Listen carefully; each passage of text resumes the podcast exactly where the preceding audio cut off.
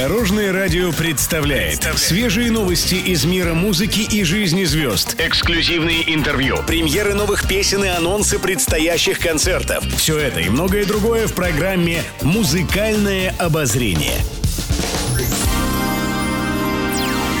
Добрый день. В студии Алена Арсентьева, и это программа «Музыкальное обозрение» на Дорожном радио.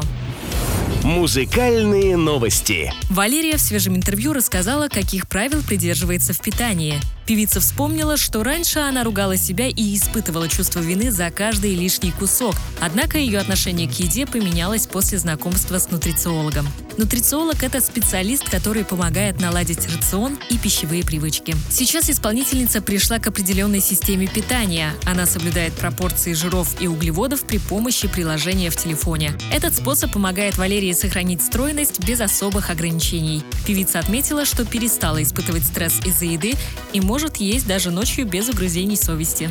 Гастроли и концерты.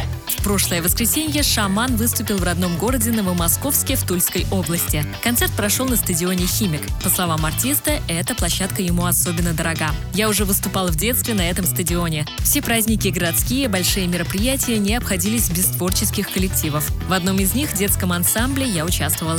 Поэтому эта сцена и площадка для меня знакомы с самого детства», рассказал «Шаман». Певец добавил, что выступать на родной сцене – ответственное для него мероприятие. Стоит отметить, артист появился на стадионе очень эффектно. Он спустился с неба. Вертолет с шаманом сделал круг над сценой и приземлился на специальную площадку. В конце выступления певец подарил жителям Новомосковска невероятный салют и незабываемые эмоции от концерта. Еще больше интересных музыкальных новостей завтра в это же время на Дорожном радио. С вами была Алена Арсентьева. До новых встреч в эфире. Будьте в курсе всех музыкальных событий. Слушайте «Музыкальное обозрение» каждый день в 15.30 только на Дорожном радио.